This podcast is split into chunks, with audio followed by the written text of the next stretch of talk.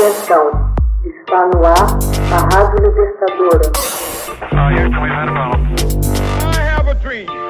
Assim sendo, declaro vaga a presidência da República. Começa agora o Hoje na História de Ópera Mundi. Hoje na História, 18 de setembro de 1970, morre o lendário guitarrista Jimi Hendrix. Nos primeiros momentos do dia 18 de setembro de 1970, Jimi Hendrix sofreu uma reação alérgica após consumir pílulas e passar por uma crise de vômito. Sua namorada, Monica Dunman, supondo que ele já estivesse recuperado, sai de casa para comprar cigarros. Quando volta, encontra-o desmaiado engasgado com seu próprio vômito. Sem conseguir despertá-lo, chamou ambulância. Já em um hospital próximo, Jimi Hendrix é dado como morto com apenas 27 anos, tornando-se logo uma forte influência para os guitarristas e roqueiros que surgiram a partir dali. Jimi Hendrix nasceu em Seattle, Washington, em 27 de novembro de 1942. Sua mãe cuidou muito pouco dele enquanto o pai combatia na Segunda Guerra Mundial. Alcoólatra, foi obrigada a enviar Hendrix para a casa dos parentes em Berkeley, Califórnia. Quando seu pai retorna da Europa em 1945, retoma a guarda do filho e o renomeia como James Marshall Hendrix. Aos 13 anos, o pai de Jimmy ensina-o a tocar violão acústico. Em 1959, abandona o colégio e se alista no exército. Não demora muito para se desencantar com o serviço militar. Após quebrar o tornozelo durante um treinamento de paraquedismo, acabou desligado de seu batalhão. Passou a acompanhar bandas em circuitos de rhythm and blues, fazendo bem seu trabalho, mas ganhando muito pouco. À época, Jimmy decide mudar-se para Nova York para interromper sua carreira musical. Contudo, por meio de um amigo, Kurt Nighting, acaba participando da cena musical de Greenwich Village.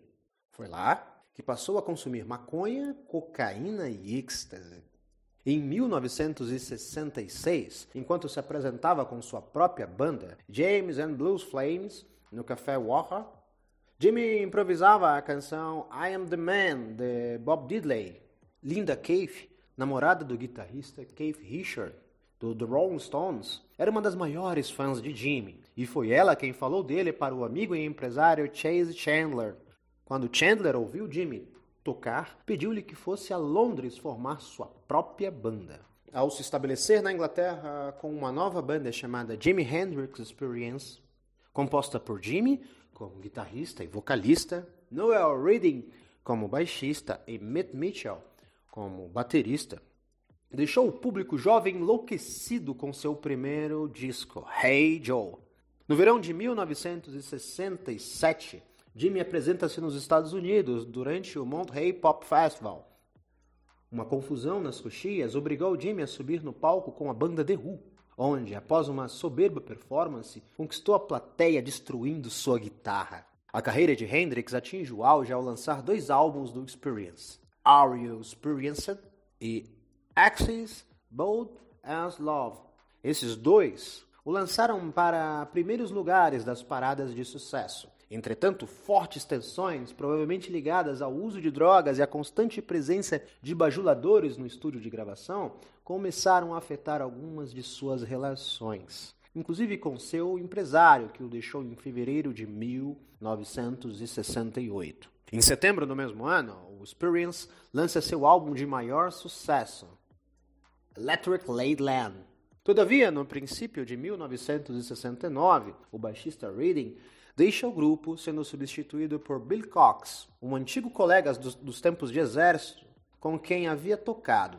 Jimmy passou a conviver com distintos músicos. Para o Festival de Música de Woodstock, trajou uma vestimenta a qual deu o nome de Gypsy Sun and Rainbows, para tocar com Mitchell e Cox. Sua primeira apresentação Woodstock, em agosto de 1969, ocorreu em Bethel, Nova York. Lá, Hendrix e sua banda deveriam executar o apoteótico número final. Devido a um atraso e problemas logísticos, Jimmy apresentou-se na manhã do quarto e último dia. Havia somente 25 mil pessoas dos 400 mil que habitualmente estavam presentes. A interpretação cáustica do hino norte-americano em The Star Spangled Banner tornou-se o signo musical da contracultura. Após o Stock, Jimmy formou uma nova banda com Cox no baixo e Buddy Mealy na bateria. Para o álbum The Band of Gypsies, o último álbum de Hendrix, Cry of Love foi gravado com Cox e seu ex-baixista do Experience, Matthew. Hoje na história, texto original de Max Altman, narração José Igor, edição Laila Manuelle. Você já fez uma assinatura solidária de Opera Mundi? Com 70 centavos por dia, você ajuda a imprensa independente e combativa. Acesse www.operamundi.com.br/apoio.